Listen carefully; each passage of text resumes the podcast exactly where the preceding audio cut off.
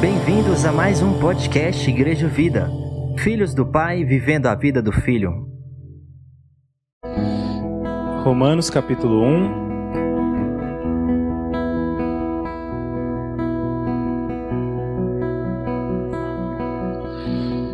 Versículo 16. Romanos 1, versículo 16 diz assim: Portanto, não me envergonho do Evangelho, porque é o poder de Deus para a salvação de todo aquele que nele crê, primeiro do judeu, assim como também do grego, visto que a justiça de Deus se revela no Evangelho, uma justiça que do princípio ao fim é pela fé, como está escrito: o justo viverá pela fé. Amém. Senhor, nós cremos nesse Evangelho, Senhor, porque nós experimentamos esse poder, esse poder que mudou as nossas vidas, e é por esse Evangelho, Deus, que nós queremos doar nossas vidas, Senhor. Queremos doar, Deus, o nosso coração, que o Senhor, Deus, com a sua graça e com a sua misericórdia, Deus, nos usa para edificar esse Evangelho. Em nome de Jesus, Pai, te pedimos graça nessa noite, frente à Sua palavra, Deus porque nós sabemos que a Sua palavra ela é poderosa o bastante para mudar as nossas vidas, para edificar os nossos corações na videira verdadeira. Pedimos graça, Senhor, porque nós queremos desfrutar da Sua presença, assim como o Senhor tem nos presenteado desde o início desse culto, Pai, em nome de Jesus. Amém.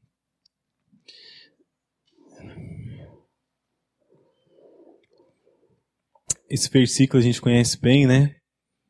É, é um versículo que nos marca desde o início da nossa caminhada, porque é um dos primeiros que nos chega, né? E, de fato, é um versículo muito precioso. E o livro de Romanos, em especial, é um livro muito, muito precioso. É, eu, particularmente, gosto muito do livro de Romanos. É um livro difícil, né? Parece que Paulo ele estava muito inspirado. Parece não, ele estava muito inspirado quando ele escreveu essa carta. Mas o, o interessante é que ele escreveu para uma igreja que ele não conhecia ainda. E há de se lembrar qual foi a circunstância que Paulo conheceu a igreja em Roma. Foi por livre e espontânea vontade? Silêncio, gente. foi por livre e espontânea pressão, né? Ele foi levado preso. E quando ele escreveu a carta à igreja romana, ele estava numa cidade, uma província da Ásia próxima a Corinto. E, e também a igreja em Roma não foi uma igreja que Paulo edificou, diferente da igreja em Corinto. A igreja em Corinto foi, foi plantada por Paulo. Lá na casa da, daquele casal, Áquila e Priscila. Lembra lá, lá em Atos, em Atos no capítulo 18, nos primeiros versículos vai falar sobre isso. Foi o primeiro casal que Paulo teve contato lá naquele lugar. E Paulo edifica a igreja de Cristo em Corinto a partir desse casal, a partir da casa deles. Eles começam a trabalhar juntos, começam a construir tendas, eles tinham um trabalho em comum. E a partir disso, é, ele começa a pregar o evangelho lá naquela região. E quando ele estava lá, ele escreve para a igreja em Roma. Então ele escreveu para uma igreja que ele não conhecia, mas que ele desejava muito conhecer. Olha o versículo 9 do capítulo 1 também. Deus a quem sirvo de todo o coração, pregando o evangelho de seu Filho, é minha testemunha de como sempre recordo vós em minhas orações e rogo que agora, pela misericórdia de Deus, sejam-me aberto o caminho para que enfim eu possa visitar, para que enfim eu vos possa visitar, pois grande é o meu desejo pois grande é o desejo do meu coração em ver-vos, para compartilhar convosco algum dom espiritual, a fim de que sejais fortalecidos. Então, olha, ele escreve para um povo, para uma comunidade que ele não conhecia, e ele consegue extrair algo tão maravilhoso, porque o livro de Romanos é precioso demais. E assim, é um dos livros que, se a gente quer um resumo muito bem, muito bem posto da Bíblia, é só ler o livro de Romanos. É, porque Paulo expressa de forma muito significativa as ideias que ele tinha a respeito desse evangelho, e tudo, parece que tudo que acontece no livro é decorrente desses dois versículos. Ele fala desse evangelho, que é o poder de Deus, para a salvação de todo aquele que crê, no judeu, no grego, no gentil. Também fala dessa justiça de Deus, e a partir dessas ideias ele discorre todo o livro de forma muito preciosa. É, diferente da igreja que ele plantou, por exemplo, Corinto, eles tinham um problema em comum. Quais eram os problemas lá da igreja de Corinto? Quem lembra? Qual era o principal deles? Primeiro, que nos salta a mente. Problema de começa com um e termina com unidade. Unidade, lembra lá quando fala? Vamos ler lá. É, 1 Coríntios 1. Tinha uma briga lá que eles queriam, estavam discutindo lá quem era de Paulo, quem era de Apolo, quem era de Pedro. 1 Coríntios 1, versículo 12, diz assim: Refiro-me ao fato de um de vós afirmar: Eu sou de Paulo, enquanto o outro declara: Eu sou de Apolo, Apolo, e outro: Eu sou de Pedro, e outro ainda: Eu sou de Cristo. Ora, acaso Cristo está dividido? Foi Paulo crucificado em vosso favor? Fostes batizado em, meu, em nome de Paulo? Dou graças a Deus porque por não ter batizado nenhum de vós, com exceção a Crispo e de Gaio, a fim de que ninguém venha alegar que foi batizado em meu nome. É certo que batizei também os da casa de Estéfanas. Além desses, não me recordo se, se batizei algum outro irmão, porquanto Cristo não me enviou para batizar, mas para proclamar o evangelho, não por meio de palavra de sabedoria humana, para que a cruz de Cristo não seja esvaizada é, esvaizado. Então, assim, existia um problema de unidade na igreja em Corinto, assim como existia um problema de unidade na igreja de em Roma. Só que Paulo ele lida de forma diferente com esses problemas. Primeiro, porque no, em Corinto ele, explica, ele levanta a questão e depois ele começa a explicar a partir daquilo. Só que no livro de, de Romanos ele explica de forma muito mais profunda essas questões que estava permeando a comunidade. E uma delas era a falta de unidade no meio do corpo de Cristo. Só que era uma falta de unidade diferente do que acontecia é, em Corinto e o que aconteceu em Jerusalém, por exemplo. Qual foi o primeiro problema de unidade que aconteceu no meio do corpo de Cristo? Lá no início, lá, da, da, da lá em Atos. É porque os judeus estavam censurando os gentios porque eles não se circuncidavam e comia determinado tipo de comida. Agora, lá em, em Romanos aconteceu o contrário. Os gentios estavam censurando os judeus porque eles também não estavam querendo comer determinado tipo de comida. E aí Paulo usa essas, essas questões para explicar sobre a graça de Deus, a justiça de Deus, e ele começa explicando isso colocando todo mundo em pé de igualdade. Vamos voltar lá para Romanos capítulo 1.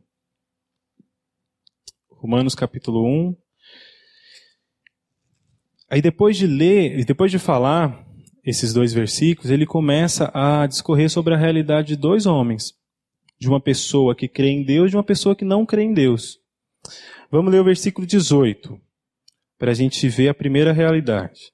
Diz assim: Portanto, a ira de Deus é revelada dos céus contra toda impiedade e injustiça dos homens, que suprime a verdade pela injustiça humana. Pois o que, Deus se, pois o que de Deus se pode conhecer é evidente entre eles, porque o próprio Deus lhe manifestou, pois desde a criação do mundo os atributos invisíveis de Deus, seu eterno poder e a sua natureza divina têm sido observados claramente, podendo ser compreendido por intermédio de tudo o que foi criado, de maneira que tais pessoas são indesculpáveis. Porquanto, mesmo havendo conhecido a Deus, não glorificaram como Deus, nem lhe renderam graça. Ao contrário, seus pensamentos passaram a serem levianos, imprudentes, e o coração insensato deles tornou-se em trevas.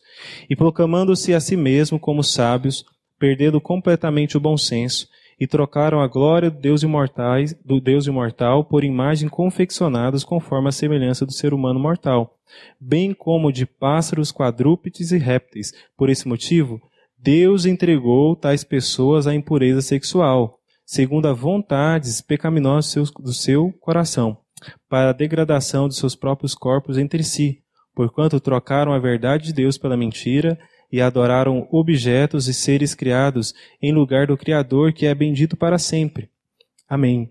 E por essa razão, Deus entregou às paixões vergonhosas. Até as mulheres trocaram suas relações sexuais naturais por outras contrárias à natureza.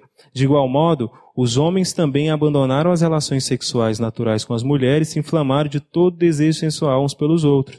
Deram então início à sucessão de atos indecentes, homens com homens, e por isso receberam em si mesmo o castigo que a perversão requereu. Além do mais, considerando que desprezaram o conhecimento de Deus, ele mesmo os entregou aos ardis das suas próprias mentes depravadas, que os conduz a praticar tudo o que é reprovável. Então, tornaram-se cheios de toda espécie de injustiça, maldade, ganância e depravação. Estão empanturrados de, de inveja, homicídio, rivalidade, engano e malícia. São bisbilhoteiros, caluniadores, inimigos de Deus, insolentes, arrogantes, presunçosos, vivem criando maneira de praticar o mal, desobedecem aos seus pais, são insensatos, desleais, sem amor e respeito à família, em qualquer, sem qualquer misericórdia para com o próximo, e apesar de conhecerem a justa lei de Deus, que declara digno de morte todas as pessoas que praticam tais atos, não somente os continua fazendo, mas ainda aprova e defende aqueles que também assim procedem. Então, esse aqui é o primeiro homem que, a primeira realidade que Paulo descreve. É, e esse texto é comumente usado só para falar de uma coisa, né, de uma prática, que é a prática do homossexualismo. É claro que o texto da base fala sobre isso, mas o texto não está falando só disso. Ele está falando da realidade de uma pessoa sem Deus. A realidade de uma pessoa sem Deus, a vida comum dela, é tudo isso aqui que a gente leu. É, e essa realidade ela precisa ser alcançada, né? Alcançada por esse evangelho que é o poder de Deus. Só que se a igreja se se ocupa de questões tão secundárias, como que ela vai alcançar essa pessoa? Né? Se ela se ocupa de questões, se ela está preocupada com o que o outro está comendo ou deixando de comer, como que ele vai alcançar essa tal pessoa? Então, Paulo ele descreve isso para mostrar a realidade dessa pessoa sem Deus. Só que ele também fala de uma, da realidade de uma pessoa com Deus, de uma pessoa que serve a Deus, que ama a tradição, que é crente, que crê no Senhor. E como que ele fala a respeito dessa pessoa? Vamos ler aqui o capítulo 2, versículo 17. Capítulo 2, verso 17. Então, a primeira ele falou de uma realidade de uma pessoa que não crê em Deus, agora de uma pessoa que crê em Deus. Diz assim: Ora, tu que levas o nome de judeu e te fundamentas na lei e te glorias em Deus, tu que conheces a vontade de Deus e aprovas as obras excelentes, porque és instruído pela lei.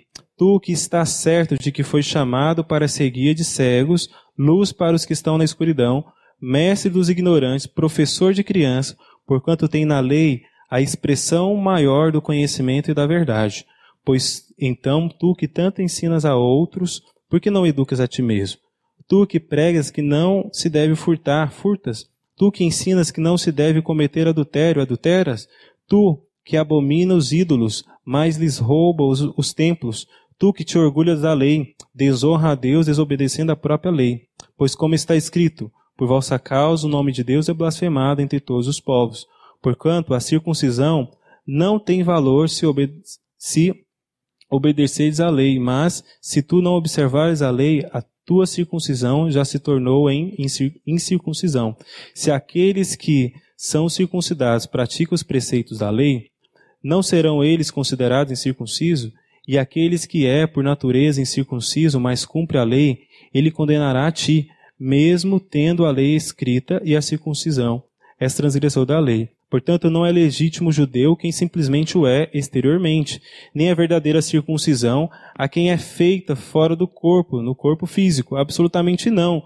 Judeu é quem o é interiormente, e circuncisão é realizada na alma do crente pelo Espírito, e não apenas pela letra da lei, mas, toda, mas todos estes, o louvor não provém dos homens, mas de Deus.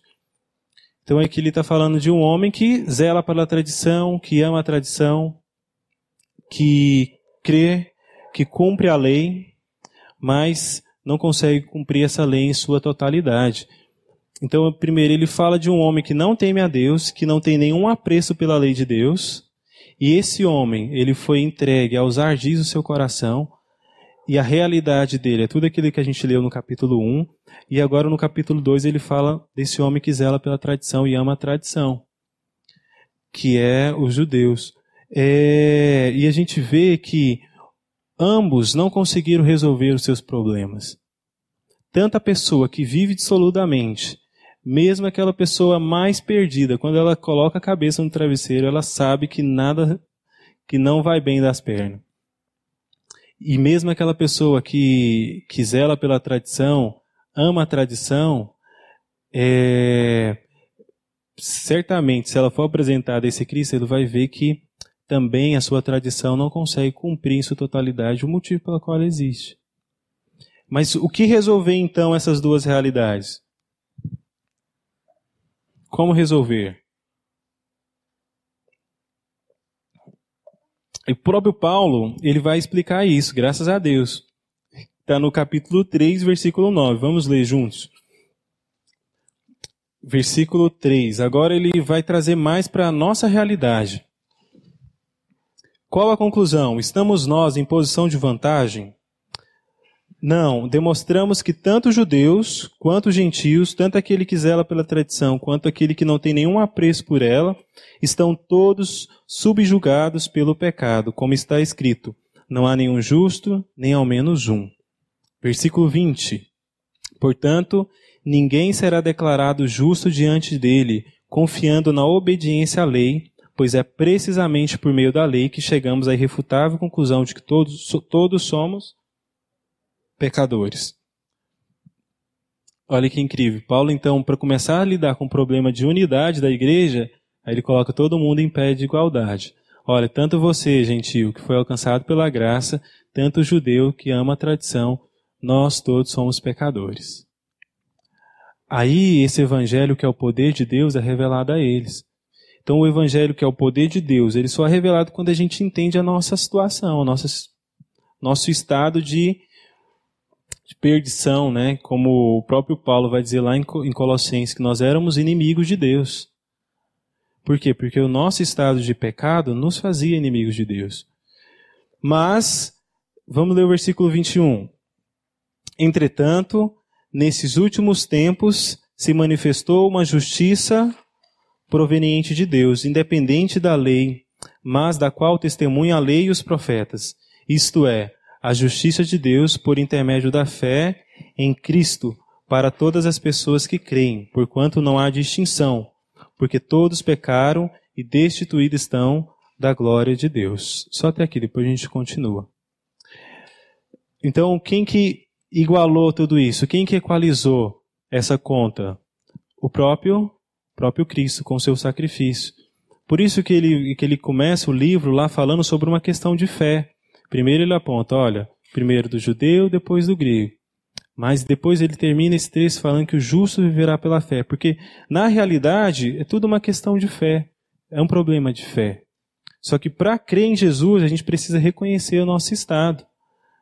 Saber que aquilo que nós fazemos não é suficiente para trazer sobre nós salvação, ainda que seja algo bom ou algo terrível. Vamos continuar lendo, versículo 24 sendo, sendo justificados gratuitamente por sua graça, mediante a redenção que há em Cristo Jesus. Deus o ofereceu como sacrifício para propiciação por meio da fé, pelo seu sangue, proclamando a evidência da sua justiça, porque sua misericórdia, por sua misericórdia, havia deixado impunes os pecados anteriormente cometidos, mas no presente demonstrou a sua justiça, a fim de ser justo e justificador daquele que deposita toda a sua fé em Jesus. Onde está, pois, a razão para tanto orgulho foi completamente excluído. Por qual, por qual lei? Das obras? Não, ao contrário, pela lei da fé. Concluímos, portanto, que o ser humano é justificado pela fé, independentemente da, da, da obediência à lei.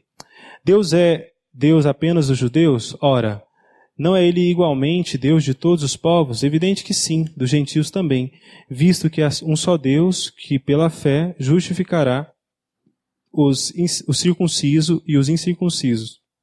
Anulamos, pois, a lei por causa da fé? De modo algum. Ao contrário, confirmamos a lei.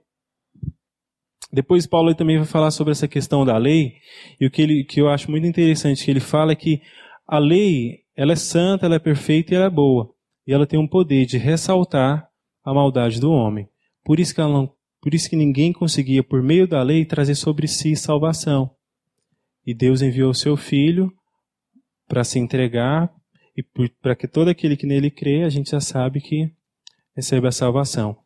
É, então, Paulo explica isso, essa questão do, desse homem que não que zela pela tradição, que ama a tradição, e daquele homem que não zela, que é os gentios, como a gente leu, falando sobre a fé. E depois ele no capítulo 4 ele começa, continua falando sobre a fé, para chegar no capítulo 5, que eu acho que é o ápice do livro de Romanos, o versículo 1. Vamos ler também novamente. É, capítulo 5, versículo 1.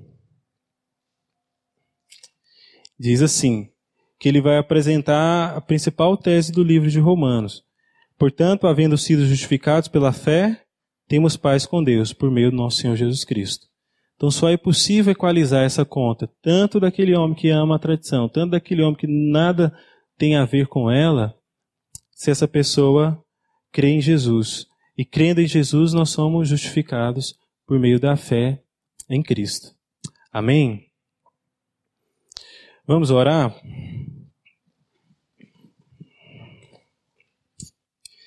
Senhor, nós te agradecemos por esse evangelho que é o poder de Deus para a salvação de todo aquele que nele crê.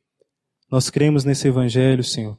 As nossas vidas foram transformadas por esse evangelho e nós pedimos, Deus, para que todas aquelas pessoas que a gente se, que a gente encontrar no meio do caminho, aquelas pessoas que amam o Senhor, mas que porventura têm os olhos tapados pela religião, tanto aquelas pessoas que não têm nenhum apreço pela vida do Senhor. Deus, nós pedimos, Deus, para que nós, como igreja do Senhor, nós sejamos cartas vivas, Senhor. Nós sejamos, Deus, expressão viva da graça, do amor, com o nosso testemunho, com as nossas vidas, Deus, que a gente expresse a vida do Senhor. E que por meio, por meio de Cristo, dessa transformação que o Senhor fez em nós e tem feito nos nossos corações, essas pessoas sejam alcançadas, Deus. Seja elas da nossa família, seja do nosso convívio, do nosso trabalho, do nosso círculo. Pai, nós oramos e pedimos, Deus, para que essa paz, essa justificação que veio sobre nós, esse senso de justiça, esse senso, Deus, de pertencimento, que também venha sobre aqueles que estão à nossa volta, Deus, e que nós sejamos, Senhor, testemunhas vivas do Senhor, desse evangelho, Deus, que é um evangelho simples, mas também é o Evangelho, Deus, que traz sobre nós uma profunda transformação, Pai. Esse Evangelho que é o poder de Deus para a salvação de todo aquele que crê. Pai, em nome de Jesus, Deus, que nós sejamos pessoas, Deus, que, que crê no Senhor, mas que não seja uma fé dúbia, que não seja uma fé rasa, mas que seja algo concreto, Senhor. Que seja uma fé racional, que seja uma fé relacional, Pai em nome de Jesus, e que através disso, Deus, o Senhor proclame o seu reino, a sua justiça sobre nós, na sua igreja e no meio do seu povo, Pai. Em nome de Jesus, Deus, nós te louvamos e te agradecemos, porque nós sabemos que esse evangelho é um evangelho poderoso que salvou as nossas vidas e no qual as nossas vidas estão edificadas, Pai. Em nome de Jesus.